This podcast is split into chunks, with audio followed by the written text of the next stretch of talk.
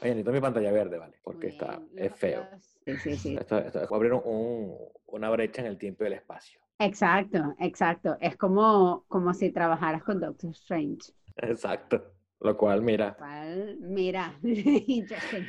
Bueno, interesting, eh, tipo, no es fácil. O sea, define lo que uno ve, lo que el tipo hace ahí, pero trabajar con ese tipo debe ser como el tipo que se tapa el reloj, así como que, bueno, estúpido, eres el mejor, pero no eres tan mejor como yo, así que eres un in- incompetente. Y uno, tienes razón, Strange.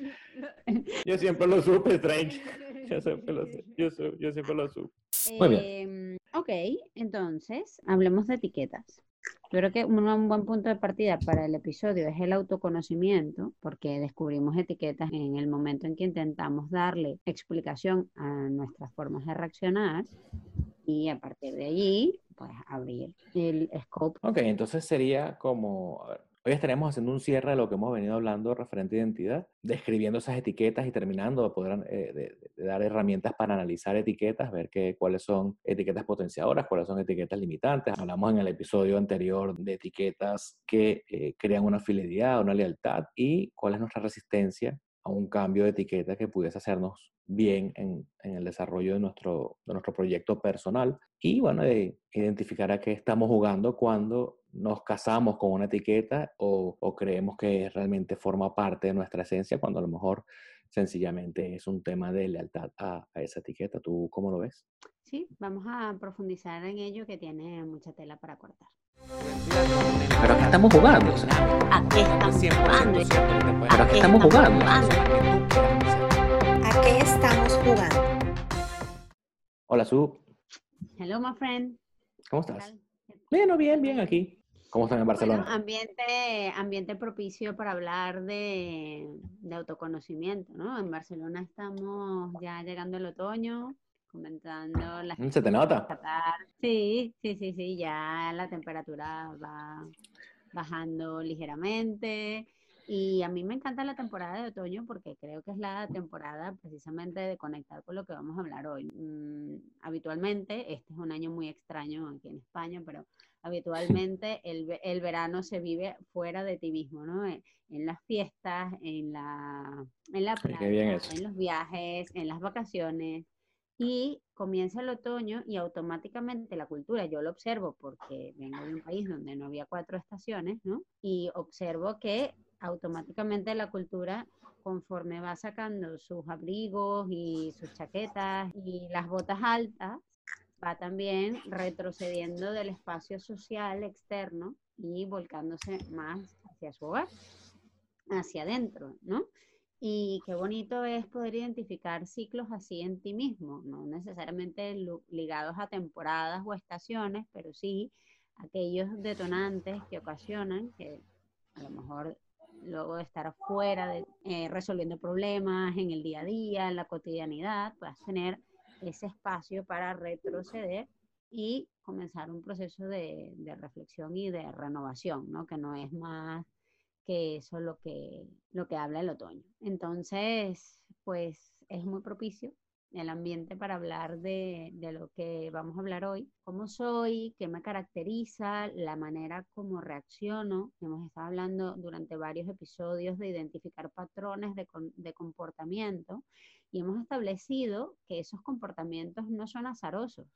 Esos patrones que se repiten una y otra vez, esas historias que parece que las vivimos una y otra vez, esas reacciones que tenemos que se viven una y otra vez, no son azarosas, obedecen a ciertos rasgos que tenemos nosotros, cada uno de nosotros forma parte de esa personalidad que conforme a una esencia que va cambiando en el tiempo y que definitivamente marca la pauta de nuestros patrones de comportamiento. Entonces, hay una teoría espectacular que a mí me encanta, que es la de Jung y los arquetipos, que, que incluso lleva esto a un inconsciente colectivo y a patrones que generacionalmente repetimos, figuras que son importantes para nuestra generación, para nuestra cultura y que están disponibles para que cada uno de nosotros las reencarne, ¿no? las traiga a la vida nuevamente. A partir de allí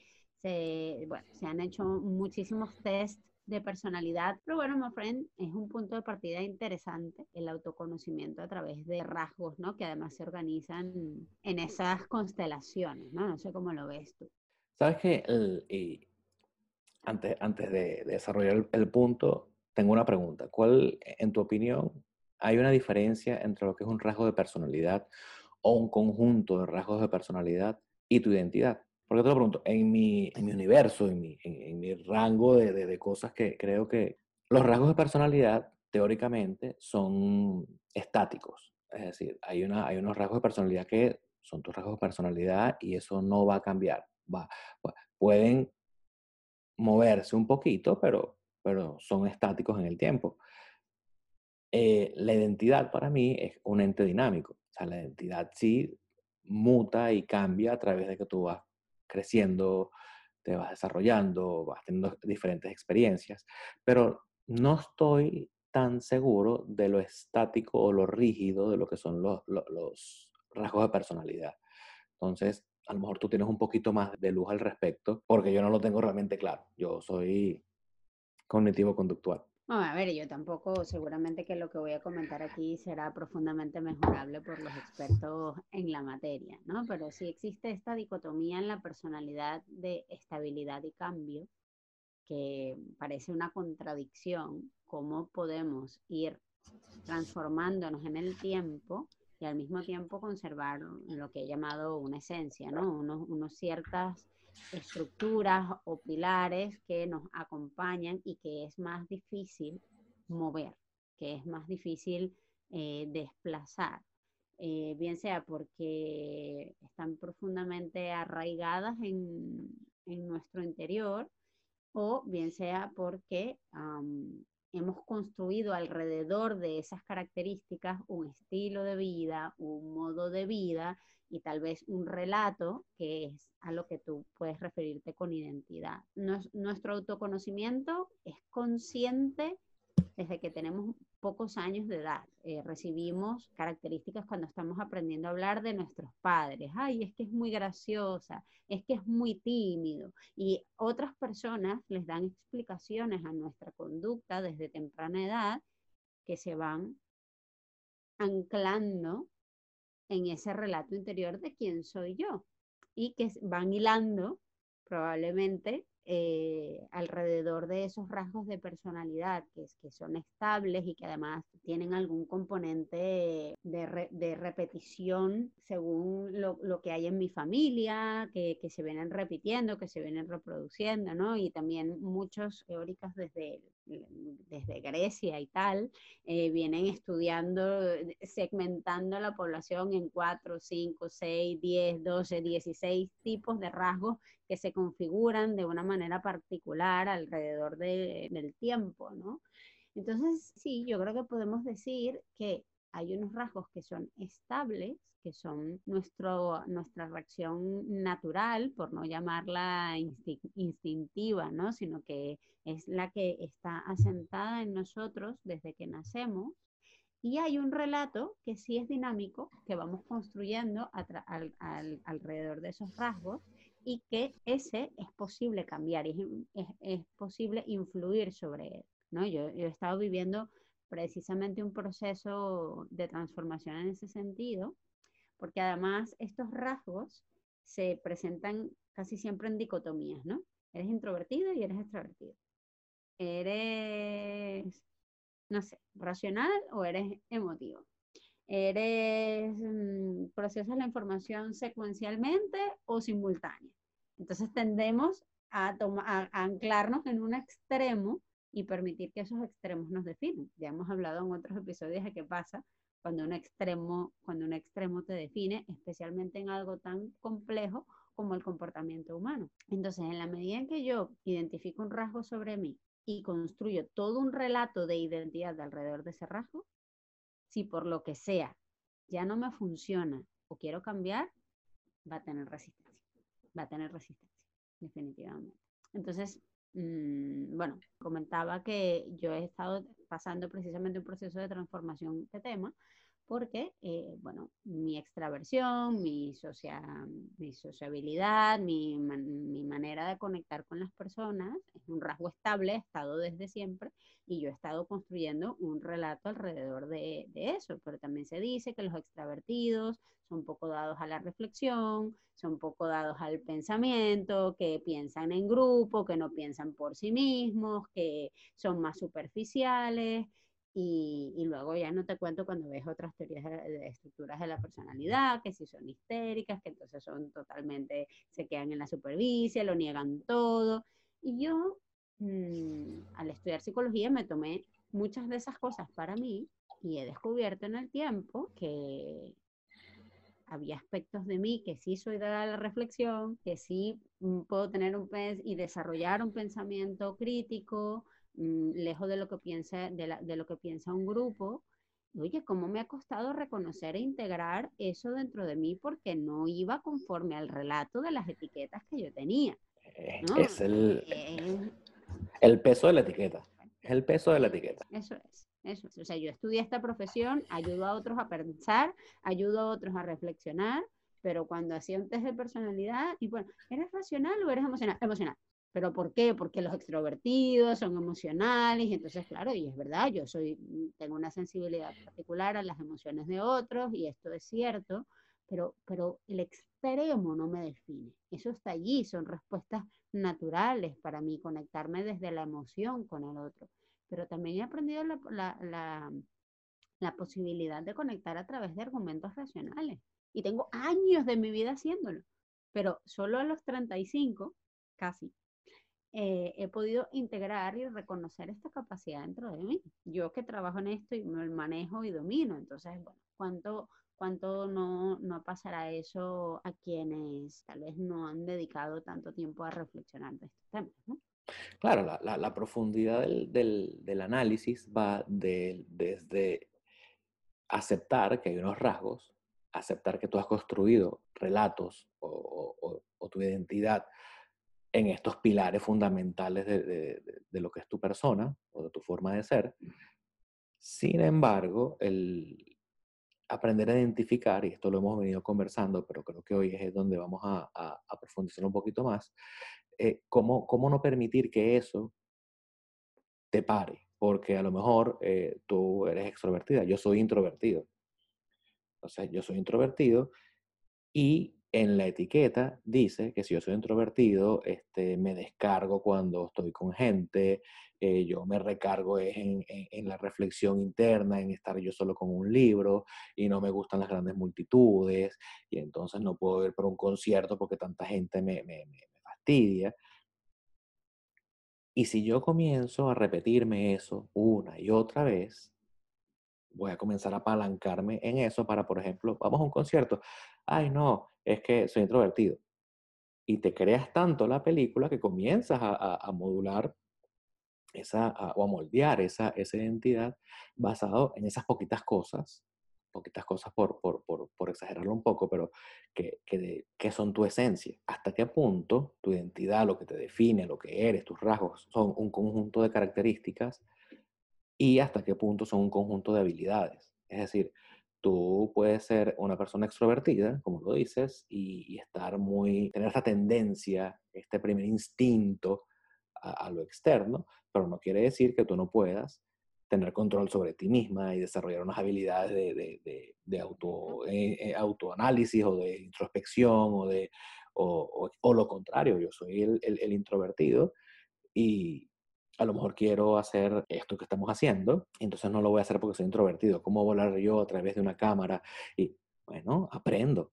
Y estoy aprendiendo. A lo mejor ahorita, como estábamos hablando hace ratico, pues, oye, estamos viendo los videos, este, hay unas palabras. Pues, bueno, uno va en, el, en la práctica, va desarrollando ese skill y así es como un introvertido puede hablarle a mucha gente o puede tocar un, hacer, dar un concierto de, de, de, música o, o, lo que sea. Entonces, ¿cómo, cómo, ¿cómo hacer que el peso de la etiqueta no sea tan pesado que no me pueda mover.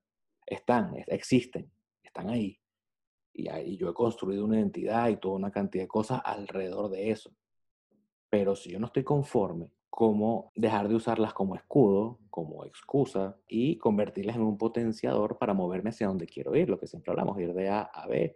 Entonces, bueno, yo estoy en A porque yo soy, y lo, lo, lo hemos hablado, es que yo soy Tauro, es que yo soy introvertido, es que yo soy eh, NTPI y es que yo soy bla, bla, bla, bla, bla. Y esas son las cosas que me definen. Soy y en azul, todo, soy soy, rojo, soy soy- azul y mi, y, mi, y mi sombra es verde y mi otra cosa. Entonces, todo eso, que es muy sabroso, por lo general la- todos tenemos, no todos, pero una gran mayoría de las personas tienen una especie de, de- de- de apetito por estas cosas externas que te dicen cómo eres, cómo soy, y qué dice el horóscopo, y qué dice la numerología, y qué dice el psicólogo, y todo porque a todos nos gusta que nos, que nos definan, que nos digan cosas, oye, cuáles son mis fortalezas, cuáles son mis cosas. Me lo repito tanto que me puedo quedar encasillado ahí. En mi caso, yo antes de estudiar psicología, yo echando para atrás al casa, yo creo que siempre he tenido una especie de tendencia a querer explicar la personalidad humana, la, la forma, porque en mi casa había muchos libros de, de astrología. Mi mamá es este, toda metafísica y toda esotérica, y entonces, bueno, todos los libros de todo lo que se te ocurra, ¿no? Me sé todos los signos de, de adelante, porque están los libros ahí, y después que te lees Mafalda, después que te lees el libro de los dinosaurios, pues bueno, ¿qué, qué voy a leer? Ah, bueno, están los libros de esto, y tuki, tuki, tuki, tuki, me fui, este, tuve un tiempo donde me gustaba mucho. Después estudié psicología y, cam- y cambié, un, cambié un modelo por otro. Las ganas son las mismas, pero ahora tengo un, un modelo diferente de, de- de pensar. Yo soy Tauro y todo lo que tú lees, los primeros párrafos es lo que se trata, pero es terco. Pero es terco, pero es terco, pero es terco. Mi mamá que cree mucho en eso, entonces, bueno, es que tú, claro, es es que eres muy terco. Entonces, bueno, pero ponte la franela azul, ¿no? Yo me quiero poner la blanca. Eh, ¿Qué terco eres? no tenemos ni dos segundos en la conversación, justifica, pero, pero uno también está en ese, en ese, oye, ¿verdad? Que es que me dicen terco es cierto porque entonces pertenezco a uno de los signos y entonces ya yo no pertenezco, y esas ganas de pertenecer a través de la etiqueta, de la de la marca, de la cosa que me define. Entonces, llega un momento en que tú eres terco y, y es casi, casi, casi un valor. O sea, casi, casi que tú te resistas a cualquier cosa porque tú tienes que ser eh, terco, tienes que ser necio, ¿verdad? Que, de entrada tienes que decir que no, o, o si quieres, este, no sé, esto anaranjado, no, no, no, yo lo quiero azul. Pero no es azul, entonces no quiero nada, porque yo soy Tauro, los Tauros, bla, bla, bla, bla. Babaruchas, o sea, patrañas encaja porque tú decidiste.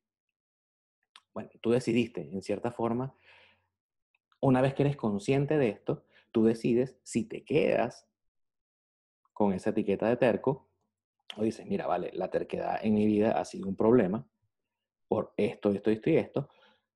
Lo tengo, es un skill que desarrollé y como skill lo puedo usar cuando yo quiera. Entonces no tengo que renunciar a ser terco, no tengo que renunciar a la etiqueta de la terquedad, pero la puedo transformar en perseverancia. O puedo comenzar a trabajar otras cosas y comenzar a flexibilizar mi- mi- mis, mis creencias o X y tener apertura a otras cosas y aprender otras cosas y, y entender que no siempre tengo la razón. Y entonces uno empieza a tratar de, de- de entender que esa etiqueta no tiene que desaparecer, pero sí tiene que complementarse con otro rango de etiquetas que me van a ayudar a subirme un poquito, porque por terco me voy a quedar donde estoy el resto de mi vida. Y no lo voy a ver porque soy tan terco y tan necio que, bueno, es que yo tenía que quedarme ahí. Entonces, ¿cómo hago yo para no dejarme arrastrar por la etiqueta de que soy terco? ¿Cómo hago yo una vez que lo veo? Porque verlo es el, lo, lo- lo difícil. eh, y es consistente con todas las otras cosas, ¿no? Eh, es consistente con, con el BTI, es consistente con el DCPF, es consistente hasta qué punto miden bien o hasta qué punto yo inconscientemente también respondo las cosas que, con las cuales me siento, que así funciona, con las cuales me siento identificado. Anyway, ¿cómo logro sumarle a esa etiqueta? ¿Cómo logro sentir el día que no soy terco, el día que, que doy mi brazo a torcer, el día que yo logro eh, entender que, bueno, sí, este, no, me voy a poner necio con esto porque eh, ese argumento es el que es, no el que tengo yo. ¿Cómo hago yo eso? ¿Cómo hago yo para vivir eso? Para no vivirlo como una derrota. Porque así se vive, así se vive cuando tú eh, vas contra un principio de tu forma de pensar, tú sientes que es una derrota, tú sientes que te estás traicionando a ti mismo, tú sientes que vas contra tus principios, contra y, y eso lo puedes sumar. Yo estoy hablando de, de- de- de la etiqueta terco, pero tú puedes hablar de, eh, es que los Di Lorenzo, o, o- o es que yo soy de, de, de descendencia italiana, yo no como ketchup, y yo no como ketchup. Y no es que no me gusta, pero cier- cier- siento cierto desprecio por la... Entonces tú dices, y, es- y eso es mío. Eso es una tontería de la etiqueta de bla, bla, bla, porque tú tienes de apellido de acá y tu papá es de no sé dónde, y entonces tú crees que tal, entonces la pasta no se come así, entonces el, este, la lasaña no se sirve así, entonces todo eso es algo que, ojo, yo lo creo, cuando lo pruebo, en mi cabeza funciona, me gustan ese tipo de cosas bien hechas, pero no lo puedo vivir, en mi opinión, no lo puedo vivir como, como un punto de honor en deportes, en política, en cultura, todas estas cosas que, que van alimentando, que son los inputs de información, que yo por reaccionar a ellos tomo una posición y por lo tanto voy definiendo ciertos rasgos de mi identidad, ¿cómo puedo yo saber cuándo soy yo, cuándo mi pensamiento crítico es el que está operando y no estas cosas que me están esclavizando? Yo creo que aquí aplica lo que aplica para la adquisición de nuevos hábitos y habilidades saludables, de comida saludable, deportiva, ¿no? Es ir contra el principio de la economía cognitiva. Te lleva a reducir todo a etiquetas fáciles de recordar y a, dedicarle el mínimo pensamiento y esto lo hacemos con nuestros hijos, esto lo hacemos con nuestras parejas. Claro, es que él es así porque él es introvertido, claro, es que lo voy a decir, que, mm, que voy a invitar a unos amigos a la casa, pero ya yo sé que lo que me va a decir, porque él no le gusta a la gente, porque no sé cuántas, porque no sé qué. Y entonces bueno, eso me permite a mí reducir incertidumbre y predecir escenarios de una manera más fácil. ¿Ok? Entonces, todo lo que te ahorra tiempo probablemente ahorra calidad. Normalmente. Ok, Por Eso, eh, es interesante establecer un balance costo eficiente en nuestra manera de procesar información, porque las etiquetas son muy eficientes reducen la incertidumbre, nos permiten predecir escenarios, nos permiten saber mm, con una cierta precisión cómo, cómo vamos a reaccionar, mm, qué va a pasar si hago o, o si me enfrento a determinada situación.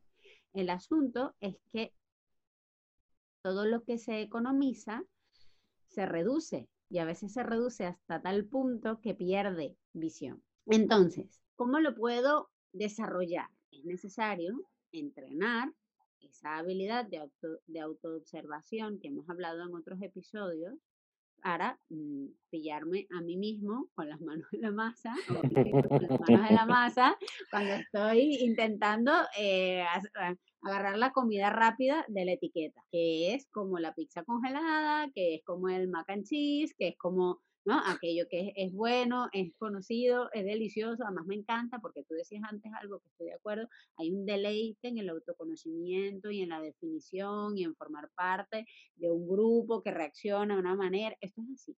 Y aún los que dicen que yo no me defino, no sé, se están definiendo en el grupo de contra Pertenecen al grupo que no se definen. Pertenecen a otro, consumo, a otro conjunto. Hay que pensar fuera de la caja. Esa, esa, esa, cuando sales de esa caja, estás cayendo en la caja los que piensan fuera de la caja.